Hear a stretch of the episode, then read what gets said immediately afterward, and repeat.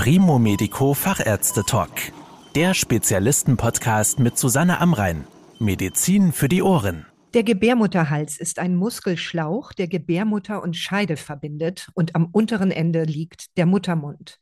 Wenn im Gebärmutterhals bösartige Tumore entstehen, lassen sich diese sogenannten Cervixkarzinome in vielen Fällen gut behandeln. Welche Rolle dabei die Früherkennung spielt, wie wirksam eine Impfung ist und wie Gebärmutterhalskrebs behandelt werden kann, darüber spreche ich mit Frau Professorin Tanja Fehm. Sie ist Direktorin der Klinik für Frauenheilkunde und Geburtshilfe mit dem zertifizierten gynäkologischen Krebszentrum am Universitätsklinikum Düsseldorf. Frau Professorin Fehm, Anders als viele andere Krebsarten entsteht Gebärmutterhalskrebs ja durch konkrete Auslöser oder Reize. Welche sind das? Also der wichtigste Reiz für die Auslösung von Gebärmutterhalskrebs ist das sogenannte HPV-Virus dass wir in 90 Prozent aller Cervixkarzinome dann auch nachweisen können. Und aus dem Grund, wie Sie ja schon eingangs erwähnt haben, ist zum Beispiel die HPV-Impfung eine ganz wichtige Maßnahme, um Gebärmutterkrebs in der Tat tatsächlich auch zu verhindern. Wie häufig gelingt es denn, Gebärmutterhalskrebs frühzeitig zu erkennen, also vielleicht sogar schon in einer Vorstufe? Wir haben ja seit 2020 eine sogenannte Krebsfrüherkennung oder ein Cervixkarzinom-Screening. Das bedeutet ja, dass alle Frauen zwischen dem 20. und 34. Lebensjahr einmal einen Krebsabstrich bekommen. Und da kann man dann zum Beispiel schon frühzeitig Zellveränderungen erkennen die dazu führen, dass man den Gebärmutterhals weiterhin untersucht und dann frühe Vorstufen erkennt, die man dann ZIN abgekürzt bezeichnet und somit das Auftreten eines Gebärmutterhalskrebses verhindern kann, wenn man eben diese Vorstufen bereits entfernt. Und dann ab dem 35. Lebensjahr kommt noch zusätzlich der HPV-Test, den man durchführen kann. Und der HPV-Test zeigt eben an, ob die Patientin ein erhöhtes Risiko hat, Gebärmutterhalskrebs zu entwickeln oder nicht und somit dann auch viel engmaschiger untersucht und abgeklärt wird. Das Stichwort Impfung ist ja schon gefallen. Wie wirksam ist denn eine Impfung gegen Gebärmutterhalskrebs? Die Impfung ist hocheffizient. Voraussetzung ist eben, dass die Impfung vor dem ersten Geschlechtsverkehr erfolgt, wo eben der Körper noch nicht zum HPV-Virus, das ja in der Regel durch Geschlechtsverkehr übertragen wird, exponiert worden ist. Und aus dem Grund empfiehlt man ja auch die Impfung zwischen dem neunten und 14. Lebensjahr durchzuführen.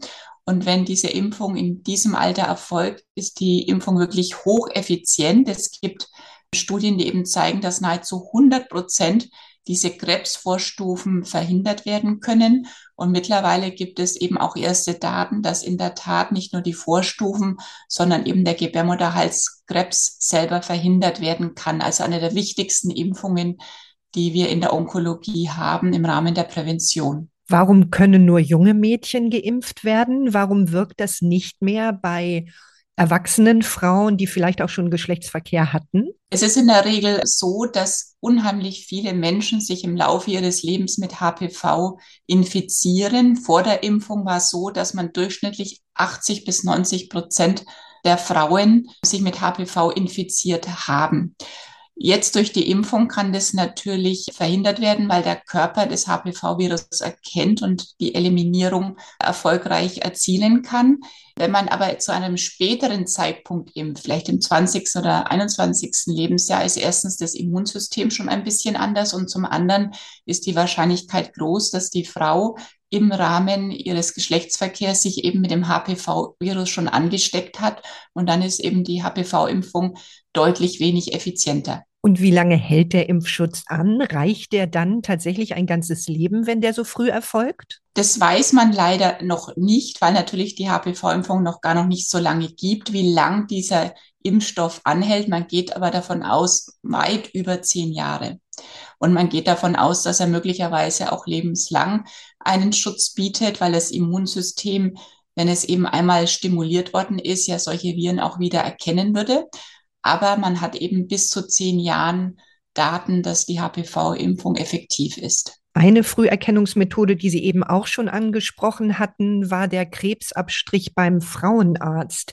Wie sicher ist diese Früherkennung? Es ist eine sehr sichere Maßnahme, weil in der Regel, und das wissen viele Frauen nicht, äh, Gebärmutterhalskrebs entsteht ja nicht von heute auf morgen, sondern man geht davon aus, dass sich durch die HPV-Infektion erstmal oberflächlich Gebärmutterhalszellen verändern, dann eben diese Krebsvorstufen bilden und diese Krebsvorstufen kann man sehr gut über den zytologischen Abstrich erkennen und dann in einem Prozess von fünf bis zehn Jahren erst richtiger Gebärmutterhalskrebs entsteht. Da gibt es natürlich große Variationen, aber grundsätzlich geht man davon aus, dass es eben ein Prozess ist, der über eine längere Zeit andauert, von der Infektion zu den Krebsvorstufen bis hin dann zum eigentlichen Gebärmutterhalskrebs.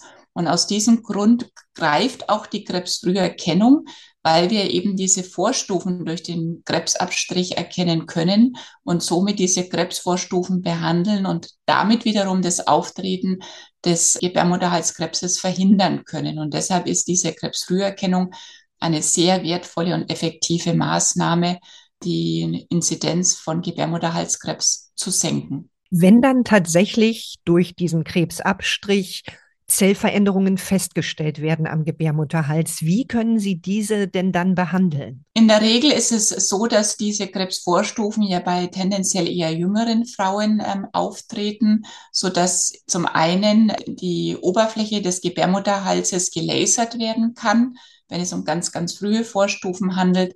Die Standardbehandlung ist in der Regel aber eine sogenannte Konisation insbesondere bei den höhergradigen Vorstufen, wo man einen kleinen Kegel aus dem Gebärmutterhals entfernt und anschließend eben mit Laser noch das Gewebe oberflächlich behandelt.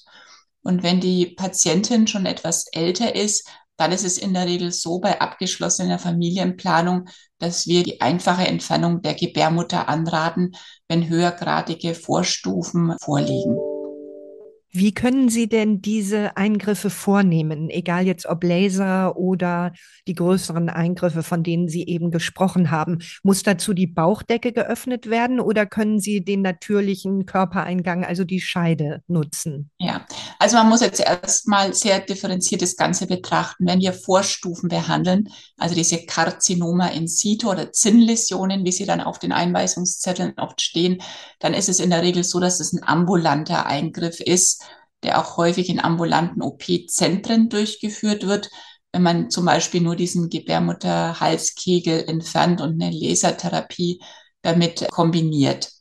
Wenn man jetzt eine einfache Gebärmutterentfernung macht, das ja nur bei den Vorstufen oder beim ganz, ganz frühen Cervixkarzinom möglich ist, dann ist es in der Regel noch ein minimalinvasiver Eingriff, den man durchführen kann, der auch mit einem Krankenhausaufenthalt von ein bis zwei Tagen verbunden ist und die Gebärmutterentfernung entscheidet sich als Eingriff nicht von solchen Gebärmutterentfernungen, die man durchführt bei gutartigen Erkrankungen. Wenn es aber tatsächlich eben ein Gebärmutterhalskrebs ist, der mit einer sogenannten radikalen Hysterektomie behandelt werden muss. Das bedeutet eben, dass man nicht nur die Gebärmutter entfernt, sondern auch das umliegende Gewebe, sprich die Gebärmutterbänder dann ist es so, dass wir mittlerweile Daten haben, dass es für die Frau nachteilig ist, wenn wir minimalinvasiv operieren, weil es da möglicherweise leichter zu Tumorzellverschleppungen kommt. Und aufgrund von aktuellen Studiendaten müssen wir bei etwas größeren Gebärmutterhalskrebserkrankungen definitiv eine offene Operation empfehlen, um der Patientin auch die maximale onkologische Sicherheit anbieten zu können. Wie aggressiv ist denn Gebärmutterhalskrebs? Bildet er zum Beispiel schnell Metastasen oder wächst in umliegende Organe ein? Also in der Regel ist es so, dass wir den Gebärmutterhalskrebs, wenn er früh erkannt wird, und das gilt ja für alle Karzinomerkrankungen, sehr gut behandeln können. Das heißt, viele Frauen sind eben durch die einfache Gebärmutterentfernung oder durch die radikale Gebärmutterentfernung mit dem entsprechenden Lymphknotenstaging ausreichend behandelt, brauchen keine Strahlentherapie und brauchen eben keine Chemotherapie. Das heißt, bei diesen Frauen hat auch das Prinzip der Krebsfrüherkennung gut gegriffen. Natürlich ist es so, wenn Frauen aus verschiedenen Gründen eben längere Zeit nicht bei der Krebsvorsorge waren oder in seltenen Fällen natürlich auch mal ein aggressiver Verlauf ist, dann kann natürlich durchaus der Krebs in die Blase vor allem und in den Darm einwachsen, wobei hier natürlich auch immer noch mit einem sehr ausgedehnten operativen Verfahren oder einer Radiochemotherapie eine Heilung möglich ist.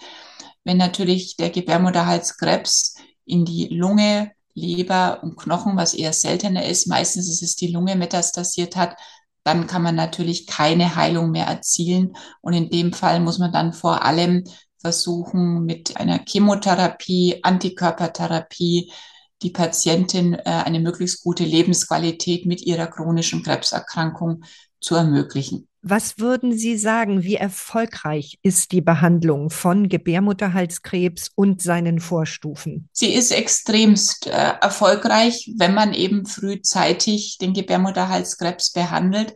Wenn der im Stadium 1 ist, dann haben wir, wir sprechen ja immer als erste von den fünf Jahresüberlebensraten, weit über 90 Prozent. Und deshalb ist es auch eine Krebserkrankung, wo man selbst eben sehr viel dazu beitragen kann. Zum einen eben, dass man zur Krebsfrüherkennung geht und somit die Behandlung in einem sehr frühen Stadium oder die Behandlung von Vorstufen ermöglicht.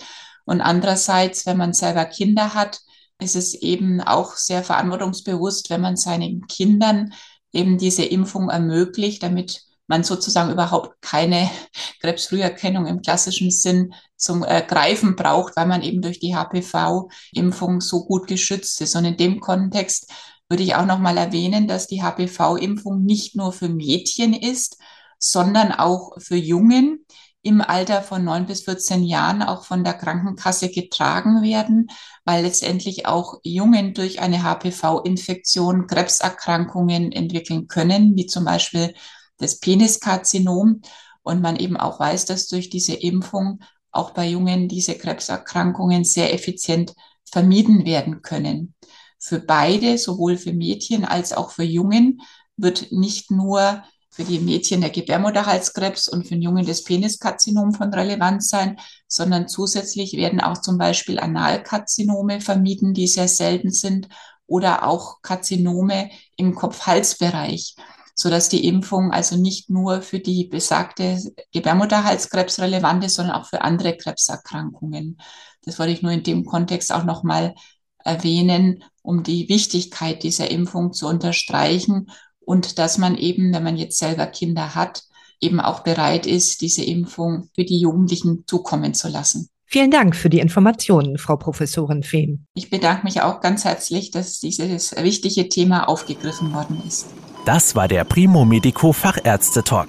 Danke, dass Sie zugehört haben. Mehr Informationen rund um das Thema Gesundheit und medizinische Spezialisten finden Sie auf primomedico.com. Bis zum nächsten Mal, wenn es wieder heißt Medizin für die Ohren.